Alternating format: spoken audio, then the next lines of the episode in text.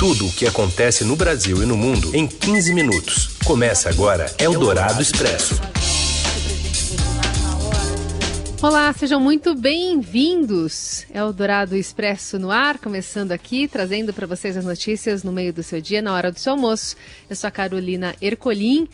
Sigo falando aqui da minha casa, Raíssen Abac também, e muito calor também nesta quarta, né, Raíssen? Boa tarde. Boa tarde, Carol. Muito calor, sol forte aqui em Mogi também. O carro da pamonha lá fora me dando determinadas vontades. E estamos ao vivo no FM 107,3 Eldorado, mas também para você ouvir em podcast em qualquer horário. Vamos aos destaques então desta quarta, dia 25 de agosto. O Ministério da Saúde anuncia a terceira dose da vacina anti-Covid a partir de 15 de setembro para idosos com mais de 70 anos e pessoas com sistema imunológico comprometido. Um julgamento histórico do STF coloca em risco a demarcação de mais de 300 terras indígenas. E mais, os novos investigados da CPI da Covid e a gasolina por R$ 7,00 o litro em quatro estados. É o Dourado Expresso. Tudo o que acontece no Brasil e no mundo em 15 minutos. Imo idosos e imunossuprimidos terão de tomar uma terceira dose de imunizante contra a Covid-19 e a gente tem informações com a Lorena Rodrigues, repórter do Estadão. Boa tarde, Carol. Boa tarde, Heisen. O Ministério da Saúde anunciou hoje que vai aplicar a terceira dose da vacina contra a Covid-19 a partir de 15 de setembro em idosos com mais de 70 anos e imunossuprimidos. Esse reforço né, vem sendo defendido por especialistas diante do aumento das infecções, mesmo entre imunizados com duas doses, como foi o caso do ator Tarcísio Meira, que morreu neste mês. A decisão foi tomada numa reunião do Ministério ontem à noite, depois de discussão com secretários estaduais e municipais de saúde. A partir de 15 de setembro, serão enviadas doses de reforço para os imunossuprimidos que tenham tomado a segunda dose há pelo menos 28 dias e para os idosos com mais de 70 anos que tenham tomado a segunda há pelo menos seis meses. Essa aplicação nos idosos seguirá uma ordem cronológica do mais velho para o mais novo. E o Ministério da Saúde aguarda a conclusão de um estudo para decidir como será a revacinação, né, a dose de reforço, em profissionais de saúde e pessoas com menos de 70 anos. Essa terceira dose será feita preferencialmente com a vacina da Pfizer. Mas eu conversei hoje com o secretário executivo do Ministério da Saúde, Rodrigo Cruz, e ele me disse com exclusividade que eles estão tentando antecipar a entrega de vacinas da Janssen para usar também como terceira dose. Por quê? A vacina da Janssen é aquela vacina de dose única. E o Brasil tem 38 milhões de vacinas a receber até o fim do ano. Nesse período, né, de, a partir de outubro, toda a população brasileira com mais de 18 anos provavelmente já estará vacinada com a primeira dose. Então essa vacina de dose única, ela vai acabar sendo utilizada somente para o reforço mesmo. E há pouco, em coletiva de imprensa, o governador de São Paulo, João Dória, anunciou a vacinação de idosos no estado para nove dias antes do Plano Nacional de Imunização. Para aumentar a proteção do público das pessoas com mais de 60 anos, suscetíveis, portanto, aos efeitos da Covid-19, o Estado de São Paulo, que está dando um exemplo de vacinação para todo o Brasil, vai iniciar a terceira dose da vacina para estas pessoas, repito, acima de 60 anos, a partir do dia 6 de setembro. Um público estimado em cerca de 900 mil pessoas. Então, da parte aí do Ministério da Saúde, 70 anos a partir de 15 de setembro, mas da parte do governo do estado, 60 anos a partir de 6 de setembro. É a estratégia para os imunossuprimidos, que são pessoas cujo sistema imunológico está comprometido por alguma condição de saúde, ainda não foi divulgada. Eldorado Expresso. Marco temporal em julgamento hum, do STF, né, do Supremo Tribunal Federal, põe em xeque a demarcação de mais de 300 terras indígenas. E a gente vai até Brasília com as informações do André Borges. Boa tarde, Carol, Heisen e Boa ouvintes tarde. da Rádio Dourado. A gente tem 6 mil indígenas aqui em Brasília, na esplanada, para acompanhar a votação do marco temporal pelo Supremo. O que, que é esse marco temporal? Se o índio comprovar que estava sobre aquela terra que ele está pedindo no ano da Constituição, em que ela foi promulgada, 1988, ele teria direito a requerer a terra, demarcar essa terra. É um tema extremamente polêmico. O índio está no Brasil desde sempre, nós sabemos disso, né? E muitas vezes eles foram retirados de suas terras, principalmente ali anos 70, 60, anos 80, inclusive, porque foram expulsos. Né? O fato é o seguinte: o que está é, na linha de frente dessa decisão são 300, pelo menos 303 terras indígenas que estão em alguma fase ainda de processo de demarcação e processos que não foram concluídos, né, que não foram homologados pela presidência da República. Estão lá acumulados lá há muito tempo, tem processos que há décadas lá esperam uma resposta. Tem processo. O presidente Bolsonaro já foi muito claro sobre isso, disse que no governo dele não vai demarcar um centímetro de terra indígena, mas o que está em jogo não é só essa paralisia, não. É o fim, né? quer dizer, de você acabar simplesmente é, com esses direitos dos povos indígenas. Também, só para concluir, corre dentro do Congresso Nacional. Tem um projeto de lei lá, paralelamente, que trata do mesmo tema, que é o PL 490. Eldorado Expresso.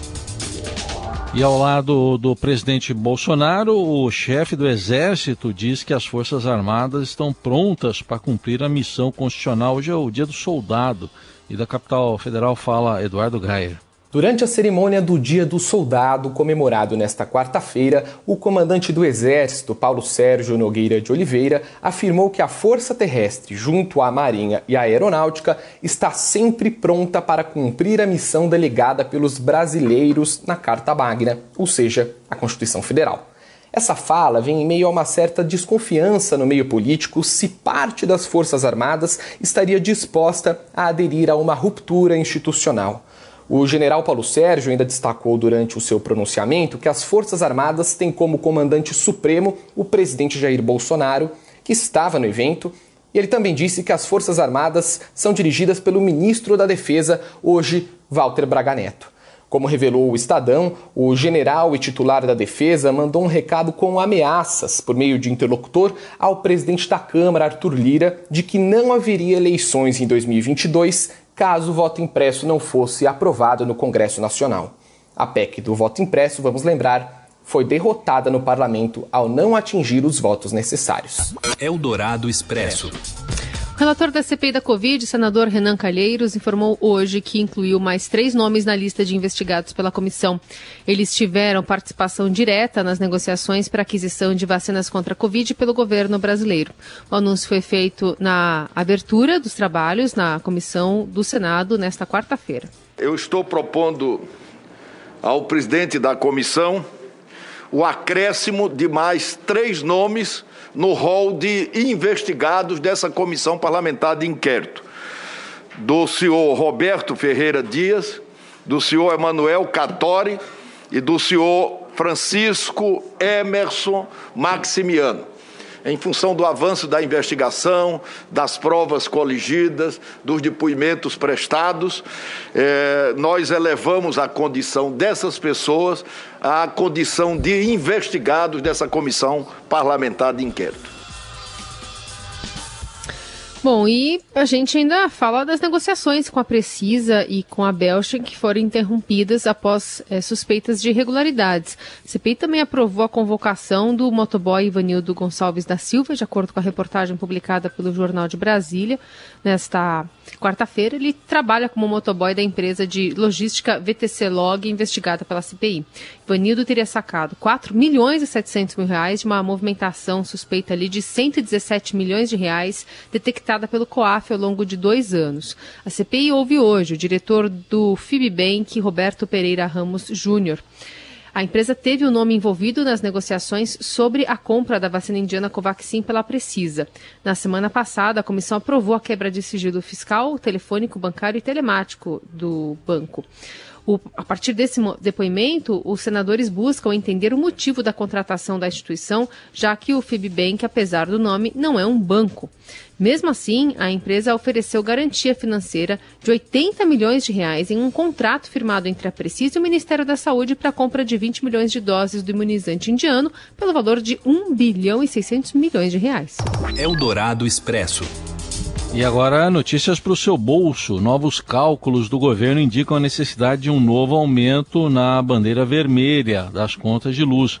dos atuais R$ 9,49 a cada 100 kW para algo em torno de 15 ou 20 reais, podendo chegar até a 25, segundo a apuração do Estadão. Sexta-feira deve sair uma decisão da ANEEL sobre o assunto. Fora isso, abastecer o carro não está nada fácil em quatro estados: Acre, Rio de Janeiro, Rio Grande do Sul e Tocantins. O preço máximo da gasolina encontrado nos postos ultrapassou os R$ 7,00 o litro, segundo a Agência Nacional do Petróleo. Em 2021, o preço do litro da gasolina acumula uma alta de 30,5% nos postos. E tem mais, a inflação não deverá desacelerar tão cedo, pelo menos na previsão do mercado financeiro e pelo que vem sendo demonstrado no índice eh, de nacional de preços ao consumidor amplo. Hoje o IBGE divulgou o novo IPCA 15, o índice registrou percentual de 0,89%, ficando 0,17% acima da taxa registrada em julho. Essa foi a maior variação para um mês de agosto desde 2002, quando o índice foi de 1%. Eldorado Expresso. O nível dos reservatórios do sistema Cantareira, que abastece a Grande São Paulo, cai a cada dia com a falta de chuva e chegou hoje a 38%. Apesar do estado de alerta, o presidente da Sabesp, Benedito Braga, não vê risco de desabastecimento nesse período mais seco. Em entrevista à Rádio Dourado, ele disse que ainda não há uma previsão para a estação chuvosa do verão, mas afirmou que houve avanço após a crise hídrica que causou um racionamento em 2014. Descarto o risco de racionamento, sim a população está usando a água de uma forma mais parcimoniosa, mais racional. Pré-crise hídrica, o pessoal desperdiçava muita água, não é? fazia vassoura hidráulica, etc. Criamos interligações de sistemas. Hoje, o sistema Alto Tietê, ele pode abastecer uma área que antigamente era abastecida pelo Cantareira. Ou seja, nós temos hoje uma situação absolutamente diferente de 2014. Benedito Braga também anunciou que a partir de setembro a Sabesp voltará a interromper o fornecimento de água por falta de pagamento. A suspensão dos cortes adotada durante a pandemia só deve valer até o fim de agosto. O presidente da Sabesp disse que na semana que vem será lançada uma campanha para economia de água, mas ressaltou que não compensa para a empresa dar incentivo financeiro aos consumidores. Nós não temos intenção de usar esse tipo de incentivo para que as pessoas economizem. Inclusive, não é função da Sabesp, né? A nossa tarifa não é definida por nós, é definida pela agência reguladora. Mesmo do ponto de vista econômico, o bônus não parece algo que vai trazer resultados de fato. Eldorado Expresso. A cidade de São Paulo registrou na segunda-feira nível péssimo de qualidade do ar pela primeira vez desde 1996. O índice foi verificado na estação de Perus, zona noroeste da capital paulista, e está diretamente ligado ao incêndio que atinge o Parque Nacional do Juqueri desde domingo, já consumindo cerca de 65% da área da unidade protegida na Grande São Paulo. Com o controle do fogo, a qualidade do ar até apresentou tendência de melhora, mas ainda não é considerada satisfatória. De acordo com a gerente da Divisão de Qualidade do Ar da Companhia Ambiental do Estado de São Paulo, a CETESB, Maria Lúcia Guardani, enquanto outras oito regiões registravam níveis ruim ou muito ruim, Perus permaneceu com nível péssimo ao longo de todo o dia. O índice melhorou apenas no início da madrugada de terça-feira, passando ainda assim para um nível muito ruim. Foi de péssimo para muito ruim. Nesta terça-feira, ao meio-dia, a Defesa Civil Municipal decretou estado de atenção quando a umidade do ar fica entre 21% e 30%. Abaixo desse patamar já é considerado nível de alerta. De acordo com a Organização Mundial da Saúde, o ideal é entre 50% e 60%. E nos próximos dias a tendência é de que o tempo continue da mesma forma, com potencial para novos recordes de calor no inverno. Nesta quarta, os termômetros podem alcançar a máxima de 32 graus na cidade de São Paulo, no meio da tarde. E pelo menos até amanhã, os índices de umidade devem continuar próximos ou abaixo dos 20%. Você ouve Eldorado Expresso. Vamos falar de futebol? Futebol europeu que anunciou novidades e elas atingem o nosso futebol brasileiro.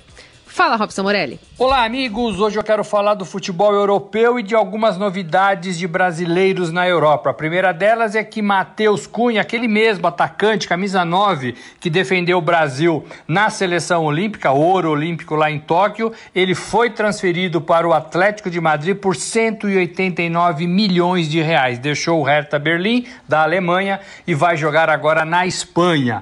O Real Madrid, também time da Espanha, coloca dinheiro na mesa, um caminhão de dinheiro, um bilhão de reais para tirar Mbappé do PSG.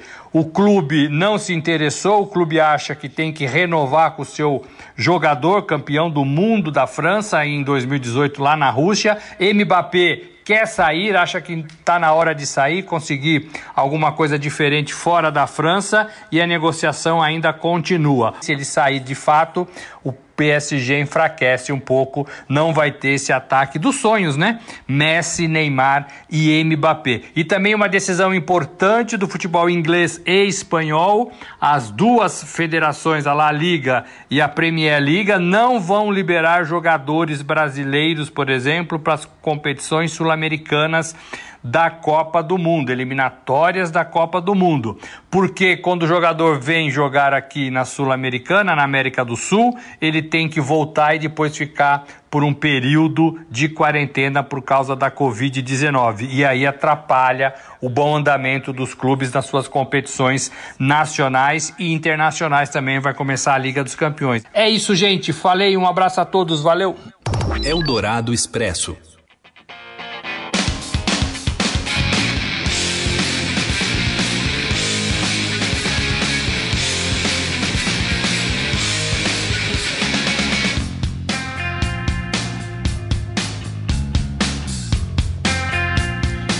E 30 anos após o lançamento do icônico álbum Nevermind, a banda Nirvana é processada pelo bebê que aparece na capa do disco. O Spencer Elden tinha quatro meses de vida quando ilustrou a capa do Nevermind, disco e, e alega né, que sofreu uma exploração sexual infantil. No trabalho do grupo lançado em 1991, a criança aparece nua mergulhando em uma piscina ao lado de uma nota de dólar. Segundo o jornal The Guardian, o processo aberto na Califórnia, nos Estados Unidos, cita diversas partes e conta com 15 réus, incluindo membros da banda. Courtney Love, é, viúva do Kurt Cobain, é a grava e também a gravadora lançou que lançou o álbum e distribuiu o disco estão entre a, os réus que teriam faturado aí com o trabalho nessas três últimas décadas. O garoto, agora não mais garoto, o Elden, pede uma indenização de 150 mil dólares, isso aí a cerca de 787 mil reais, de cada uma das partes e quer que seu caso seja analisado por um júri. Os advogados de defesa afirmam que a imagem faz com que o Elden se assemelhasse, fez com que Elden se assemelhasse a um trabalhador do sexo, agarrando-se por uma nota de um dólar.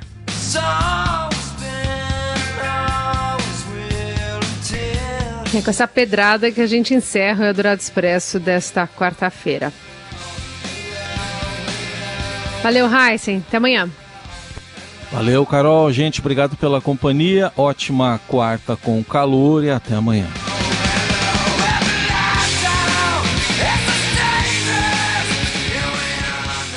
Você ouviu Eldorado Expresso tudo o que acontece no Brasil e no mundo em 15 minutos.